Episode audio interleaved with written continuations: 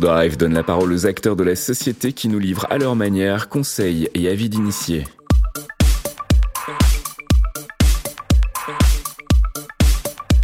Ou Talk, c'est la discussion French Cloud. Bonjour et bienvenue dans cet épisode numéro 4 de notre programme podcast Talk.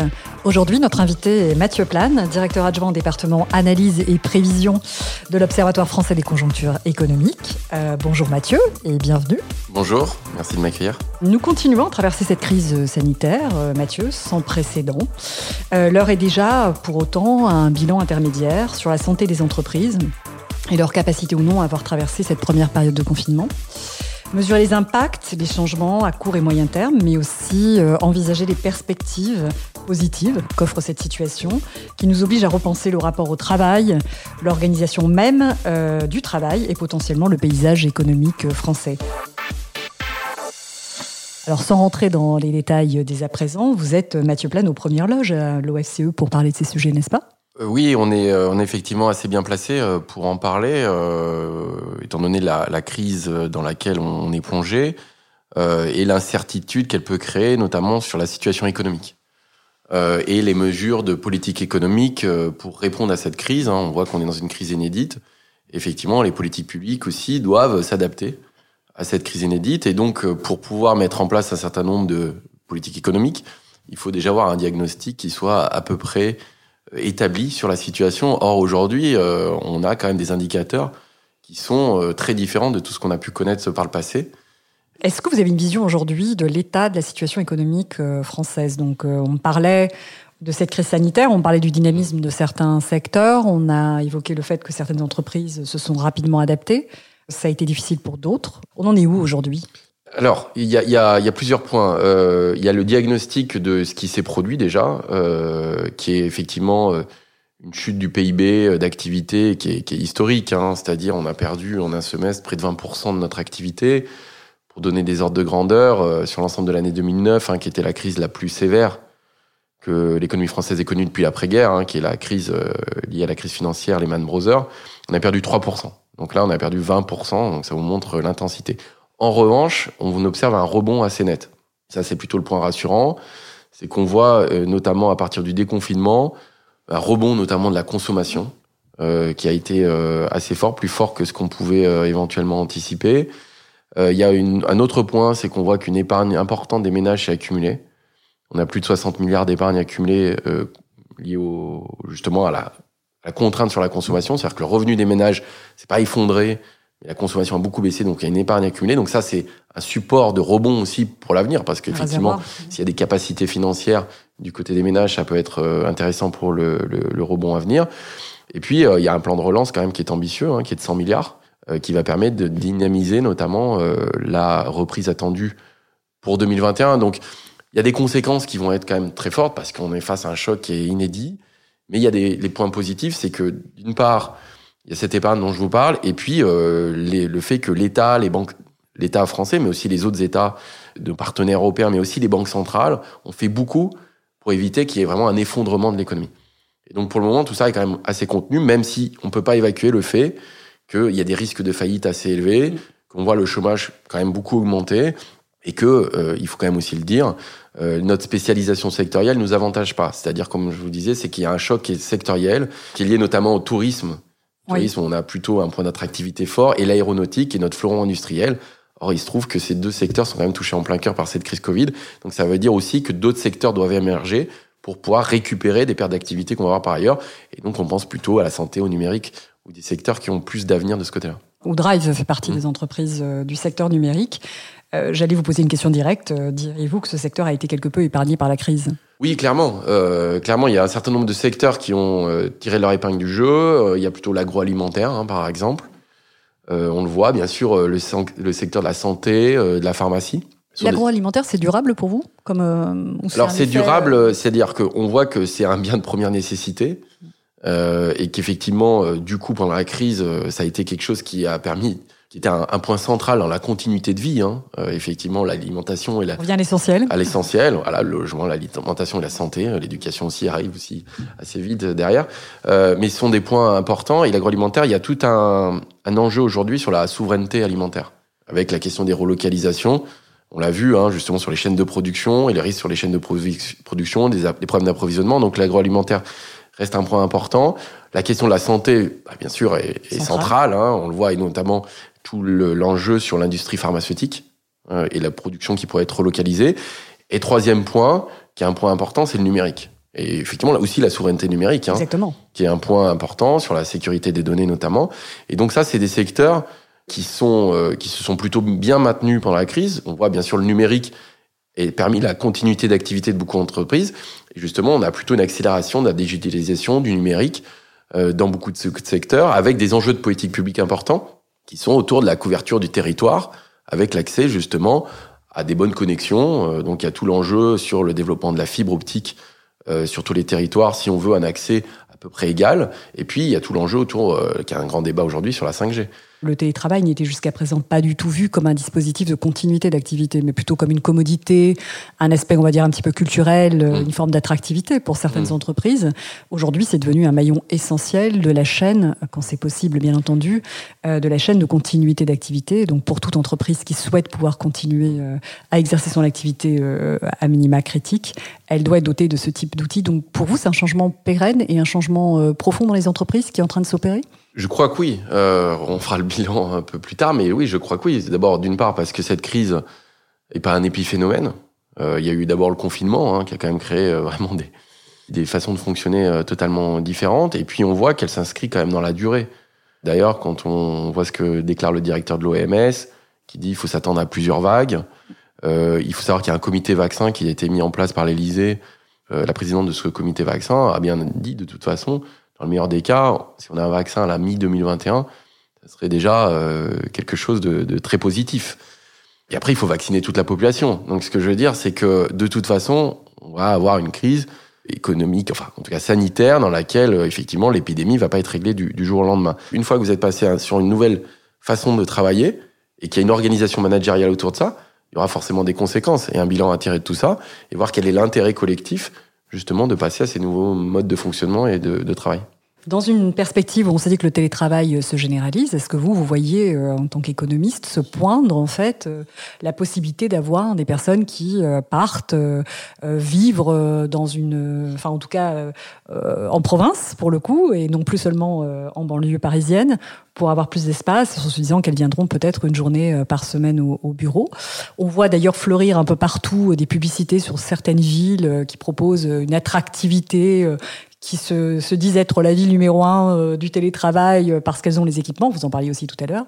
Euh, donc, est-ce qu'on voit ce phénomène? Est-ce qu'à votre avis, c'est juste voilà un, épiphénomène en ce moment, ou est-ce que vous imaginez que des, des salariés eux-mêmes d'entreprises auront cette envie d'aller bouger? Ce qui est quand même intéressant sur les statistiques, c'est que le télétravail régulier concernait 3% des salariés. Avec l'occasionnel, on montait à 7%. durant le moment du confinement, on est monté presque à 30% euh, des salariés concernés. Alors avec beaucoup d'inégalités hein, derrière, ça c'est un enjeu aussi assez fort. C'est-à-dire que euh, on voit que c'est beaucoup euh, des professions de cadres. 85% des cadres peuvent télétravailler. Certaines professions intermédiaires, mais par exemple un ouvrier, très peu d'ouvriers peuvent télétravailler, voire zéro. Mm. et effectivement, ce sera pas la même chose aussi quand vous travaillez dans la banque, la finance, l'assurance, l'informatique, le numérique euh, il y a beaucoup de télétravail. En revanche, quand vous êtes dans l'industrie ou le BTP, enfin certaines parties industrielles, ça va être beaucoup plus compliqué. On le voit chez PSA. Le travail, télétravail a basculé pour un certain nombre de cadres qui sont justement qui ont la possibilité de travailler. Par contre, tous les sites où il y a de la production, on ne peut pas télétravailler. Avec pourtant une communication assez forte de, de PSA sur, euh, Bien sûr. le fait de basculer en télétravail. 18 000 personnes. Hein. Ça concerne 18 000 personnes qui passent à 4 jours par semaine, mm. je crois. Mm. Euh, et je crois qu'il y a 400 sites, du coup, qui sont repensés. Euh, donc on voit que c'est pas c'est pas rien. Hein. Et donc oui, il y a, y, a, y a cet effet-là qui va être quand même important. Et puis il y a deux choses, c'est l'organisation, c'est-à-dire est-ce que l'entreprise a intérêt à basculer là-dessus Est-ce qu'il y a gisement de productivité, coût des locaux Même peut-être arbitrage, j'allais dire presque modération salariale versus possibilité de télétravail, parce que ça fait partie des conditions de travail. Et donc l'attractivité de, on va dire, de au potentiel ou de personnes en tout cas bien qualifiées peuvent être demandées peut-être dans leur contrat, surtout du télétravail, en contrepartie pas forcément de salaire euh, mirobolant. Donc je pense que ça c'est un atout aussi pour euh, être attractif. Et donc ce, cet ensemble va, va créer quand même une réflexion. Et puis oui, dernier point aussi, qui est quand même très important, c'est le phénomène sociétal. C'est-à-dire que beaucoup euh, de salariés demandent aussi avoir des modes d'organisation de vie qui peuvent être différents entre vie privée et vie professionnelle et avoir justement un peu plus de souplesse et de liberté, y compris sur leur installation géographique. Et donc ça pose la question effectivement de savoir est-ce que on doit forcément habiter dans l'endroit où on va travailler ou au contraire on peut justement trouver une nouvelle, des nouveaux modes d'organisation, ce qui est aussi un enjeu intéressant pour les territoires plein de perspectives, effectivement. Et puis, on parlait de, de, la possibilité pour les salariés de partir, d'envisager une vie en province euh, pour avoir une qualité de vie peut-être supérieure. On peut imaginer des choix aussi euh, radicaux pour les entreprises. On pense évidemment à des entreprises qui se créent, à des start-up, mmh. voilà. Euh, qui peuvent être attirés par des bassins euh, aussi euh, intéressants, qui peuvent aller en Creuse, je sais pas. en tout cas, s'éloigner aussi. Aujourd'hui, c'est une opportunité pour elles également d'aller. vous parliez de, de, redynamiser les territoires. C'est possible pour les entreprises aussi de prendre ces choix radicaux et de se dire, bah, je m'installe pas du tout en région parisienne. Tout à fait. Je, je dirais d'autant plus les effectivement les PME assez innovantes, mm. les startups qui euh, justement peuvent euh, passer très vite sur ces outils numériques ou déjà qui les maîtrisent. Hein. Euh, effectivement, et dans cette crise-là, on voit bien quand même les pertes économiques sont importantes. On les a chiffrées pour les entreprises à, déjà depuis le début de la crise à plus de 50 milliards. Malgré les dispositifs d'activité partielle, le fonds de compensation qui a été mis en place pour les PME, donc ça veut dire qu'il reste des coûts fixes importants. et donc, c'est certain nombre d'entreprises vont se retrouver à faire des choix assez vite à la fois la continuité d'activité, mais aussi sur des coûts financiers. C'est-à-dire, on choisit, et si on doit réduire quelque chose, qu'est-ce qu'on réduit? Est-ce qu'on réduit la masse salariale? Est-ce que, et là c'est le risque effectivement euh, de destruction d'emplois, de licenciement, ou est-ce qu'effectivement on essaye d'arbitrer sur des coûts fixes, sachant qu'on peut avoir des possibilités de, de fonctionner autrement? Donc ça, c'est quand même un point important. Et puis, euh, pour les nouvelles entreprises qui vont s'installer, effectivement, là, pour le coup, il y aura un intérêt assez fort, sachant que les bassins d'emploi, s'élargissent. À partir du moment où vous avez accès à un télétravail ou la possibilité de travailler à distance, vous n'êtes pas obligé juste de recruter dans le bassin d'emploi qui est proche de votre lieu d'installation. Donc ça donne des perspectives aussi beaucoup plus larges, y compris pour des personnes qui étaient loin des grandes agglomérations, mais qui avaient euh, effectivement euh, des qualifications euh, qui auraient pu être intéressantes aux entreprises. Mais du coup, ça recrée une nouvelle mobilité. Peut-être votre point de vue justement sur ce plan euh, de relance. Mmh. Quelle est votre opinion en tant qu'économiste À votre avis, est-ce que le curseur a été mis au bon endroit? Euh, euh, Quelle est votre vision? Alors, il y a plusieurs points. Que le, plan de relance, alors c'est 100 milliards hein, qui vont être à peu près injectés. C'est donc historique, hein, c'est pareil. Hein, c'est inédit. C'est quand même des sommes qui sont très importantes. Un peu plus de 30 milliards devraient émerger pour 2021. Euh, et après, on est autour de 40 milliards pour 2022 et des, investissements un peu plus de long terme, par exemple sur le plan hydrogène. Euh, sur la suite, les points euh, intéressants, c'est qu'ils visent à une vraie transformation économique ou accompagner la transformation économique, notamment sur un certain nombre d'investissements. On le voit autour de l'investissement dans la transition écologique, qui est un point assez fondamental, hein, et sur notamment la rénovation thermique des bâtiments, les nouvelles mobilités.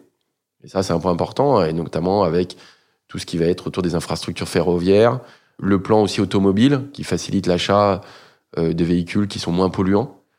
Euh, donc ça, c'est des points importants. Alors il y a un plan vélo aussi euh, pour les grandes villes. Donc on voit qu'il y a quand même une transformation derrière tout ça. Il y a aussi un plan d'investissement aussi de long terme sur les tout ce qui est politique d'innovation et dont le numérique fait partie. Merci pour cette analyse. On peut peut-être revenir peut-être sur le principe de souveraineté numérique, qui est peut-être pas forcément compris par tous, mais en tout cas, l'idée, c'est donc d'avoir des acteurs euh, référents euh, qui soient des acteurs européens, qui permettent effectivement d'avoir euh, la main, on va dire, sur les données critiques mmh. des entreprises. C'est bien votre vision, c'est le sens de cette souveraineté numérique? Oui, oui, tout à fait. C'est-à-dire qu'on voit que la, d'abord, le, on voit le développement très fort du numérique hein, depuis un certain nombre d'années les enjeux autour des données et la sécurité des données. Des données sensibles, ça peut être des, données, sensibles, euh, des données sensibles pour les entreprises, mm. pour les administrations, mm. des données personnelles. Euh, donc il y a beaucoup de choses et euh, donc on voit aussi avec le développement du télétravail, on voit que le télétravail peut aussi bien fonctionner s'il est sécurisé. C'est-à-dire que si vous pouvez faire des réunions à distance mais qui peuvent pas être espionnés, euh, typiquement. Ou euh, voilà, il faut quand même, sur dans beaucoup de boîtes industrielles, voilà, il y a quand même des enjeux qui peuvent être forts, et donc garantir la sécurité de ces données-là ou de l'information, de la transmission de l'information, c'est essentiel. Et pour les États aussi, c'est la gestion de ce qu'on appelle l'État stratège, c'est-à-dire qu'est-ce qu'on considère comme stratégique pour le monde de demain. Et la sécurité, la cybersécurité, euh, l'indépendance numérique sont des enjeux très importants. Et l'Europe a la taille critique pour euh, mener euh, justement ce combat. Je pense que Bien sûr, on peut le faire au niveau français, mais on peut pas le faire seul. Hein. Évidemment. Et que du coup, voilà, c'est des plans de réflexion importants.